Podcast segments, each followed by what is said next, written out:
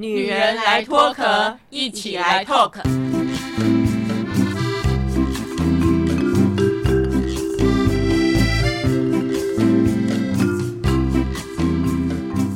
女人的一生中，在每个阶段都有不同的课题与挑战。让我们脱下外在的保护壳，探索内心与自我 talk。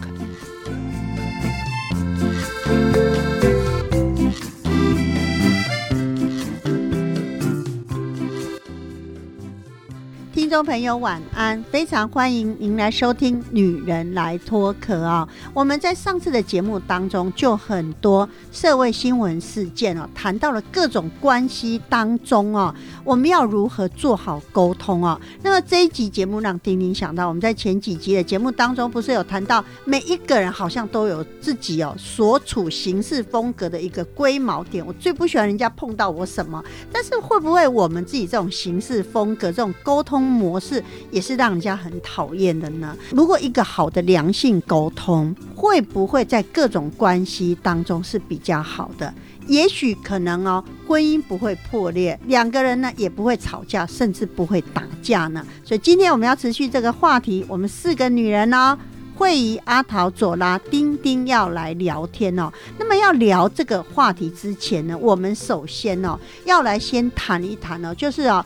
慧仪在有一次的节目当中聊到说，她真的很估摸，估摸到什么点呢？他们家晒衣服啊，白色衣服要晒在哪个方向？衣服长长短短啊，要怎么样？后来啊，他想通了，如果这件事不是我做，别人做呢，我就睁一眼闭一眼哦。会议会不会在很多的状况，其实这也是种沟通，对不对？但是在那一刹那，你如何放下自己这种？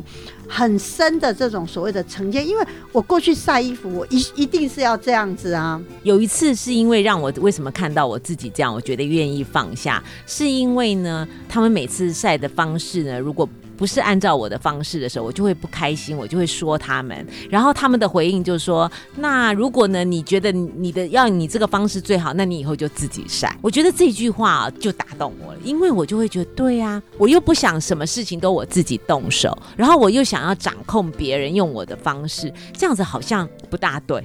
我就在那一刹那，我就会觉得说，对，那也许呢，我希望人家能够帮我分担家事，那我就要真正的授权。我觉得在那一刹那，就是你知道吗？人有时候那个念头一转的时候，就想法就完全不一样。所以我接下来就说好，那所以呢，接下来以后呢，你们在晒衣服的时候，每个人就可以 freestyle，就是你你要怎么晒都可以，反正就是把衣服呢晒好就好了，它会干就好了。所以后来我就觉得，哎，当我这个话一讲出去。以后你知道吗？好神奇哦！我自己也轻松了，看大家呢，每一个人的脸呢，好像呢也不会那么为难了。所以在那一刹那哦，其实我有一个很深的体会，我就觉得其实有的时候我们过度的执着自己的一些想法跟看法的时候，其实呢是为难自己，也是为难你。没错，我们在谈到沟通这件事情，为什么丁丁要旧话重提，要谈我们慧仪老师这个例子呢？大家有没有听出一个端倪？就是呢，我们都觉得自以为是的好方法，别人不见得认同。哎，那如果我们没有办法去看到别人的脸色，看到别人的感受啊，哎，我们真的没办法沟通。哎，像我就不太一样啦，我就是一板一眼的人。但很奇怪，我这么一板一眼的人，可是我跟会议对照起来，我觉得我对我自己比较严格，但是我对别人。我容忍度很高。孩子小时候，我常常会把我们家当做是夏令营，就是招待我妹妹的孩子，或是我妹我儿子同学来家里，随便家里铺个白报纸、铺报纸，我让他们用水彩乱画。我可以说到这种地步，我我觉得我好像也没有很怕脏，我就是希望随便他们。我觉得，因为我对我自己来讲，那个标准限制很多，所以可能也许我另外心里面有一个小天使，我希望跟我相处的人，可是我的孩子能够尽情的发展，就是有这种感觉。所以你可以发现，过去以来这几集里面，我觉得我都不太想要管人，很奇怪。但是我是真的真心不要管哦，真的不想管，不是假的。可是我不懂哎，我刚才听了我们阿桃讲了这样一个例子。哎，会不会显示阿桃你们家根本就是你一手在掌控？因为呢，像会议啊，譬如做什么事情啊，大家轮流，因为如果全部他要做，我不爽啊，所以要大家一起做嘛。那我这时候要怎么就要沟通协调？但是阿桃你们家应该没有存在沟通协调的问题，我觉得你好像一手遮天呢。你这样讲，我觉得好像是哎，我就是老大嘛。你知道父母的事情，我也就是全部都是我安排。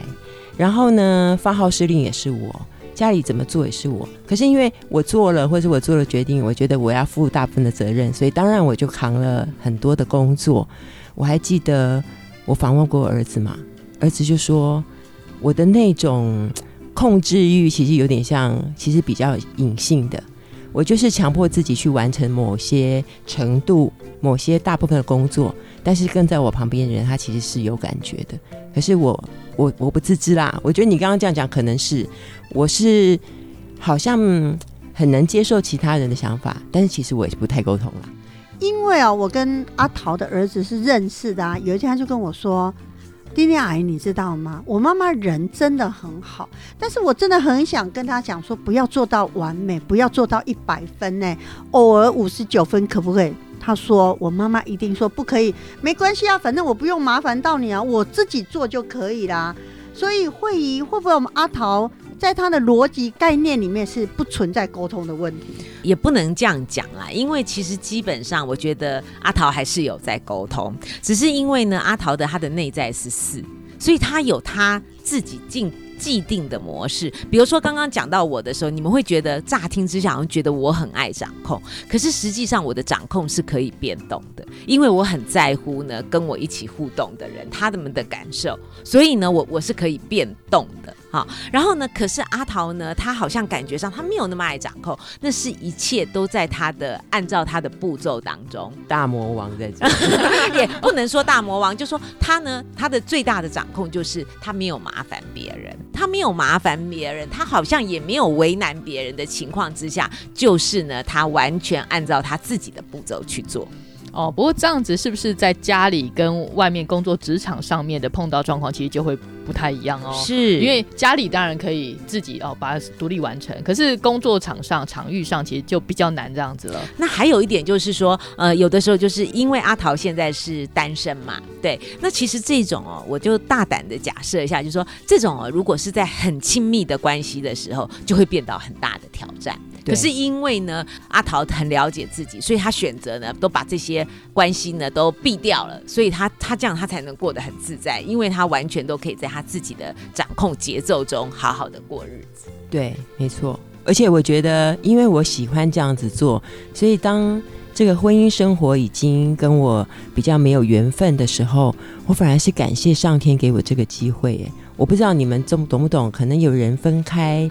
是会难过跟遗憾，你知道那个分开的当下，我觉得哇，我可以好好的回家照顾我爸妈了。是，我不要两边跑，你知道那种会觉得我得到自由，可以我可以做自己的感觉。对，其实刚刚阿桃在讲说啊，好棒哦，我可以回去好好的照顾我的父母。这个听起来好像觉得说，哎呦，那阿桃是不是好像有一种很爱照顾别人？除了这个之外，其实因为那个是他要的，那个是他能够掌控的，那个是呢，他可以按照他自己的方式去过的生活。所以他就会觉得呢，哇，离婚对他来讲是一个祝福，是一个解放，对，因为他可以过他自己想要过的生活。嗯，所以我认识阿桃很多年了，你知道，丁丁就属于那种很八卦的心态。我就跟阿桃说：“阿桃，你看哦，你身高够高，你的身材够好，你长相很漂亮，而且你办事情的各种能力啊，都面面俱到。哎，我说应该很多男人追你吧。”可是阿桃说这件事完全不在我的考虑当中哦，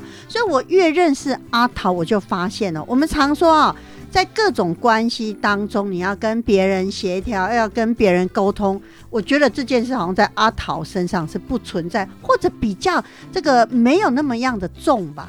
也不能这样讲，像刚刚左拉讲的啊，就是家庭的关系，因为我可能可以掌控，可是工作不可能。但应该是说，我觉得我还是有从我家庭跟我的人生经验学到一个好的沟通方式。比方说，四号人可能就是一板一眼跟比较有逻辑，所以我用我有逻辑的方法去做一个好好的沟通的方式。其实如果是我仔细想一想我的整个应该说职涯的话，我觉得我也还蛮顺遂的，就是老板都还蛮欣赏我的，因为。你知道，勉强自己，就是我都很付出啊，所以我其实也都是一个认真的员工。那我也不会去呃得罪上司，但是我其实有因为这样的个性，当然还中间还是有吃了很多亏啦，多多少少。不过。还算是平安的走到现在。那么聊到了这个沟通的美眉嘎嘎啊，不晓得我们的左拉如何？因为我们都觉得左拉是一个哦，看似很好相处的人。哎，大家听到这里会不会说丁丁埋了个什么伏笔？其实也没有，左拉真的常常哦笑容满面，跟他讲什么都是好没问题。但是真的没问题吗？哦，没有，就是我家人都会知道，就是对外什么都没问题，在家里呢，那个火爆脾气就会上来，这样就是好人很奇怪，好像是不是呃，对越亲密的人，然后呢越严格，然后对于呃朋友啊、职场啊、在外面啊，其实都很好这样子。我觉得这就是我要不断检讨的地方，因为大家都觉得很奇怪，我平常有时候会被家人在念说，哎，奇怪了。到底谁跟你生活在一起最久？你对别人这么好，跟你生活最久的人，你有没有对他好一点？这个这个问题其实是好问题，我也常常在想这个问题，但是有时候就是忍不住。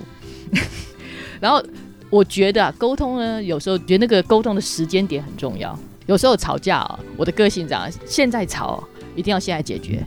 不要离开现场，开玩笑，这点跟我好像，就是现在吵，你不讲完我很难过，就是要吵出个结果来，就是要么就是这个时候，如果我们碰到有人转身离开，我们就会觉得他逃避，是 我绝对我绝对不会让他离开现场，我就把门关起来，让他不准走的，是。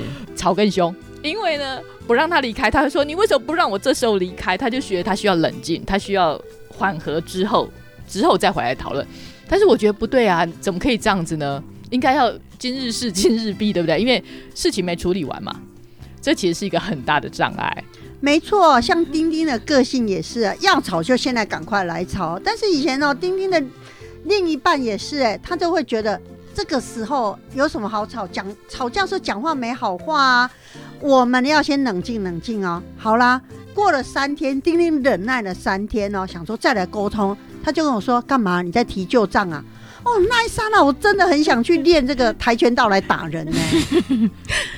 没错，其实我最不太能接受就是哦，可能我记性比较不好。我我我不太能接受记性很好的人，就是每次现在讲这件事情，对不对？可是他可以提到那个三年前的某件事，同样相关性的，然后再拿回来吵。这个怎么还有这件事吗？你知道，我完全不记得这件事情，然后就会吵输。为什么呢？因为细节我忘了，所以就会讲输人。这件事我不知道你们有没有这种感觉，嘴巴没有人家厉害，记性又没有比人家好。对，哎，请问一下，怎么吵架？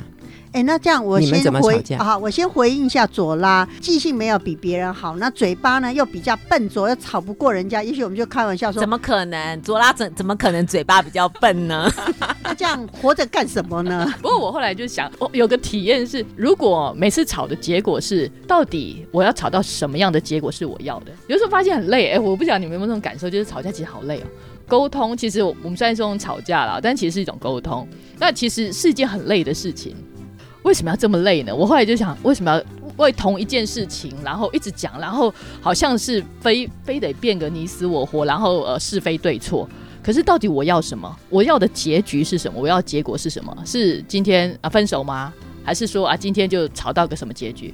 那我后来就会想想，我到底要的结果是什么？如果我很确定，我们等一下还是得下一顿饭一起吃，我们还是得在一起生活，那何必要吵？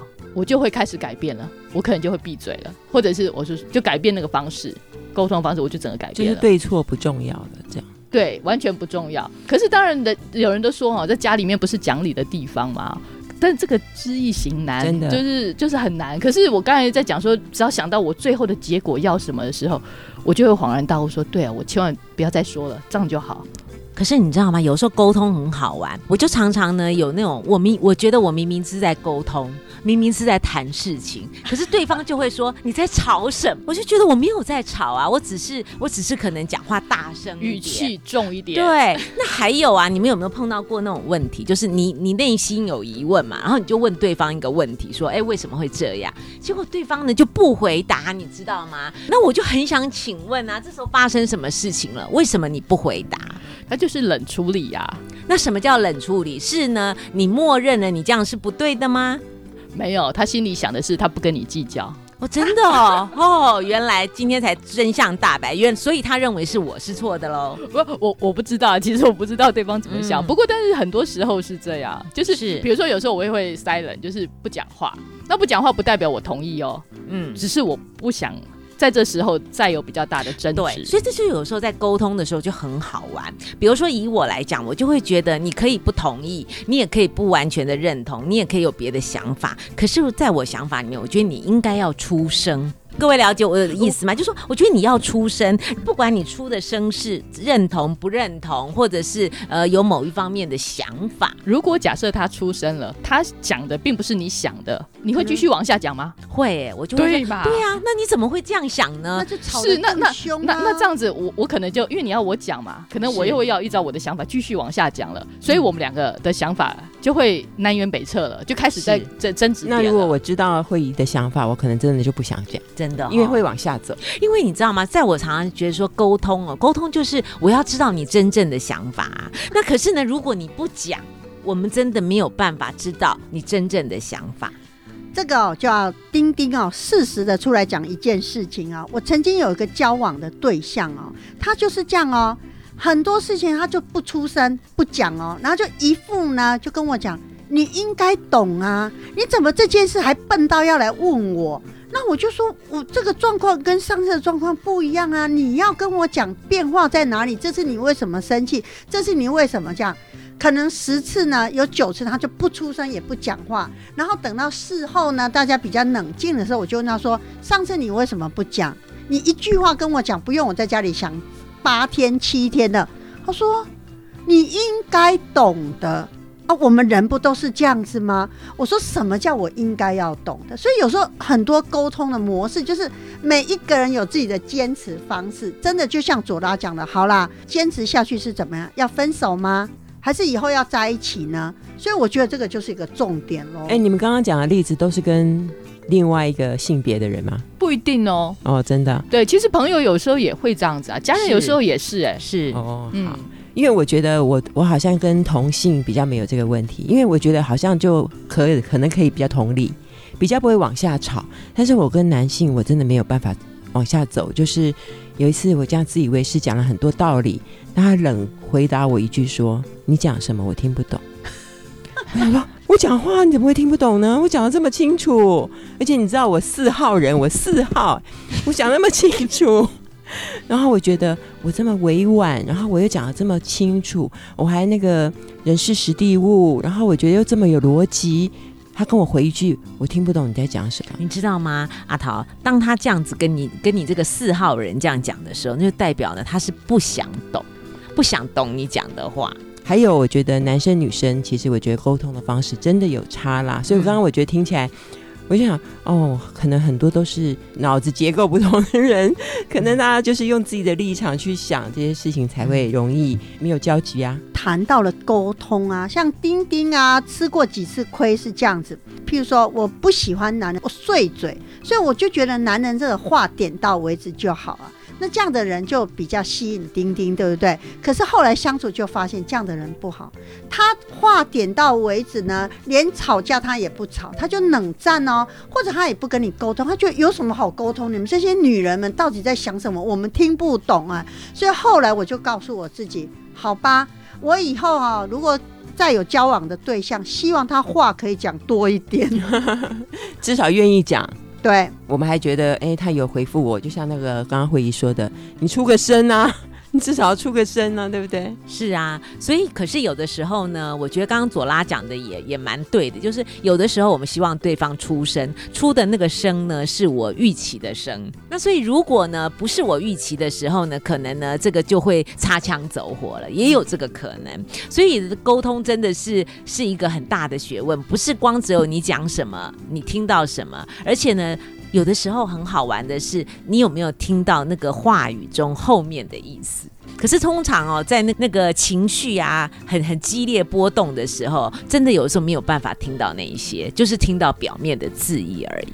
而且啊，谈到了沟通的方式，我相信大家一定可以认同一句话，就是我现在无论是跟你吵架，无论跟你争辩，我都是对事不对人。我们通常都这样讲，哎，我没有讨厌你哦，我也没有针对你，我们就是就这件事情来吵哦。但是呢，有一天我在看金维纯写的一本书《活学》啊，他说啊我们人如果都这样想。永远吵不完，为什么？你都觉得你有理吗？所以呢，我要跟你讲道理。我是针对这件事情，可是我们在针对这件事情的时候，你那个沟通就会让人家觉得你是很讨人厌，所以他没有人味。对，所以他也不想再跟你。而且你知道吗？当讲出那个对事不对人这句话的时候，其实就有一点点对对方有贬义的感觉，就是好像感觉对方是不够理性的。虽然你讲的是对事不对人，可是就是有那么一点点。点贬义，然后那个就会激起那个对方的那个情绪，对，所以还没有开始打仗就 是还没有讲火气满满情绪了，对。那么聊到了这个沟通啊，我们上个礼拜不是谈到，比如说现在这种名人离婚，不要说名人了，我们一般人离婚也是家常便饭的事情哦，或者是哦在婚姻当中或交往当中哦被家暴等等哦。那我们在录音之前，我不跟大家讲一个例子吗？我有一个朋友是柔道黑段，一个。女孩子哦，结果他被打得更惨哦。那大家就在想，哎，为什么他自己不是就有防卫能力了，怎么还会被男人打得更惨哦？我就说，像丁丁啊，这个手无缚鸡之力的人，可能一根手指头就把我推倒了，搞不好我是属于哀兵政策，他也不好意思再多打，反正就就这么样了。可是我朋友偏偏他是柔道黑带，你知道，反而激起那个男生，好啊，要打来打，我还打输你吗？他永远是被打的最惨的那一个，哎。而且听说他他们去上那个家事法庭的时候，法官还觉得有点歧视，说你你不是柔道黑带的吗？你怎么会打输？有点那个意味，对，真的言语上的伤害是没办法验伤的。不过，我觉得很多时候啊，我们一般人哦，看这种别人家的事情的时候，我们都很容易只看到表象。那事实上，很多人呢，他在某一些方面呢，某个方面呢，能力很强，并不代表他所有的面相都很强。其实每个人既然是身为人嘛，他都有很多个面相。有的时候，他给我们看到的这个面相很强，可是他也有很多弱项的地方。所以呢，我觉得呢，真的别人家的事情，真的。我们很难去评断，所以其实重点还是在于自己，可能要修炼好自己的那个沉稳的状态。在沟通的时候呢，我觉得有时候沟通真的跟谈判有一点点像，就是谈判不可能不可能全拿的，你就是要给一些，要拿一些，要换回一点。你其实是就是要听取别人的，然后也告诉别人自己想要什么，然后达成最好的那个共识。我觉得最多只能这样，对，除非你有办法可以说服对方。那说服对方不是强迫，而是真的让他接受，不论任用任何方式。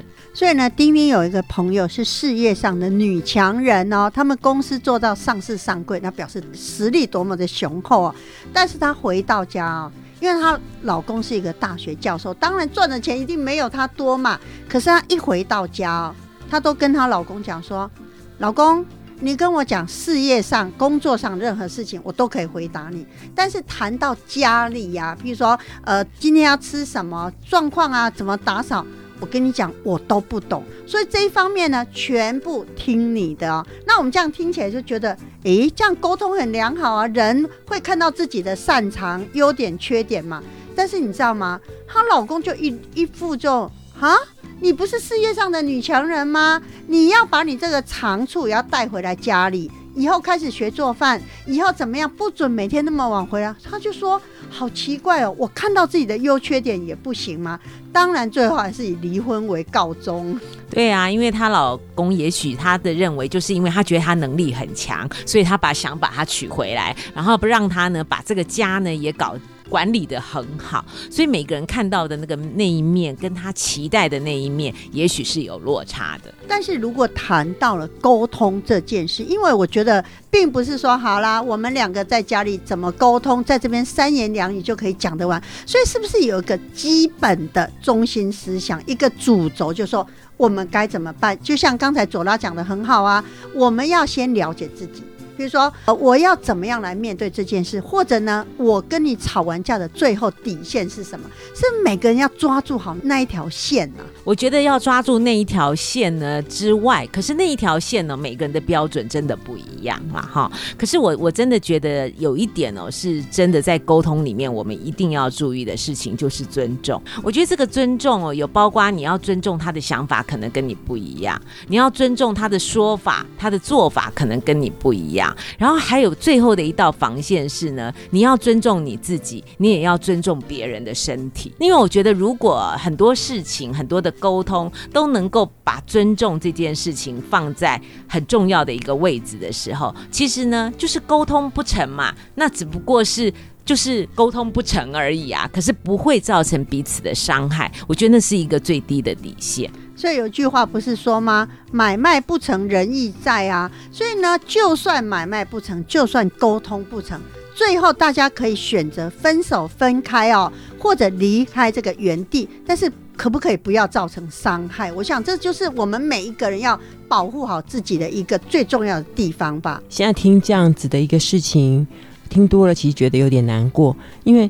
其实慧老师有告诉我们嘛，那个很多施暴者其实都是因为他原生家庭他就有这样的应该说不好的经验，他可能没有得到爱呀，或者没有得到好的沟通方式，或者他以为这样的方式是对的。你在碰到这样的人的时候，你怎么去理解他？我觉得很难呢。就像我们看那个电视剧，之前有一个与恶的距离，有一些思觉。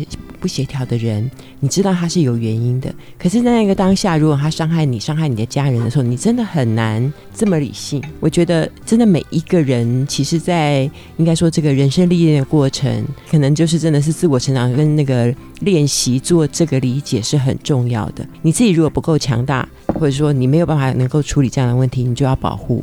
知道怎么保护自己，不然我觉得，因为你可能在什么地方都会碰到这样子的一个对象。尤其另外之后，我觉得同理心其实还蛮重要的。因为刚才提到与恶距离，我看到那时候其实非常有感。我相信，因为如果假设没有经历过，家里没有这样的状况，当然不清楚，很难。我觉我可以体会，其实真的很难。所以我才会说，真的有时候沟通的时候，就同理这件事情哦，真的除了尊重之外。我觉得也是一个很重要、很重要的因子在那边。你如果假设心理上面可以一直挂着这件事情，就会让这个沟通更顺畅一点点。可是你知道吗？同理、尊重哦，这些事情哦，有的时候就是一线之隔。你知道吗？在我很多的那个家暴的那个个案当中哦，我觉得很多被家暴的女性哦，她就是太同理那个施暴的人了。然后，所以他就一直把他施暴，然后合理化，然后就一直呢没有办法离开这段关系当中，然后一直在伤害当中不断的循环哦。所以有的时候那个尊重跟同理哦，虽然很重要，可是有的时候那一线之隔哦，那个界限哦，还是要拿捏好。那么谈到了沟通不良，很容易造成很不好的结果哦。可是呢，大家有没有想想，有时候沟通不良可能会造成我们自己好了，我今天就是心情很不好，心情不好久了。会不会我也会造成我们很多的问题呢？这个节目的最后，丁丁要分享哦，就是呢，我有一阵子跟我的大女儿之间，我都觉得哇，她好爱掌控我，她好爱管我，我怎么跟她讲哦，诶，她都没有听进去。诶，后来我跟大女儿还有我们的阿桃一起上慧怡老师这个生命数字的课程嘛，我才了解到，原来我心里心心念念我大女儿掌控我的同时，我也在掌控她。哎，所以我一。堂课下来，两堂课下来，我内心松动之后，才发现我所谓的沟通，我只是想强加于我的女儿。我说，哎、你要尊重我是长辈，要尊重我。后来发现这是不对的、哎，我慢慢松动之后，我们的沟通才是良性的。是啊，这个就有点像我们在打乒乓球啊。你有的时候不是光发球的人发的多好啊，这这个球就打得好。有时候你也要看对方的回应是怎么样哦。所以沟通这件事情哦，绝对不是只是单向的，它是一个双向的，而且有的时候沟通也需要再次的确认。所以我觉得，我想帮今天的这个关系的这个讨论呢，做一个小小的一个结论。这应该是我上这个会议老师的生命数字的课程，对我来讲最大的一个礼物，其实就是怎么样去接纳自己。老师有说吗，造命就是要活出自己。我觉得我们刚刚讲的所有的事情，因为你有关系到对方，但是对方是一个不可控的因素，所以怎么样把自己这个部分能够真正活出来，我觉得才是我们人生中很重要的关键。你要先了解自己，把自己这个部分做好，然后呢，呃要鼓励自己，对自己说是。跟好，对自己很肯定的这个能力，我觉得对我们每一个人来讲都非常非常的重要。为什么我们阿桃上了慧仪老师哦这个生命数字的课程之后哦，他在很多的沟通面向上，他以前都觉得没问题哦，现在才发现，哎，其实是有些问题他没有注意到，哎，所以他为我们下一次的节目当中哦留下了一个伏笔哦，就是在沟通的过程当中，我们如何接纳以及肯定呢？这是一个很大的议题哦，我们下次见。拜拜。拜。女人来脱壳，每周二晚上六点半跟您一起来透壳。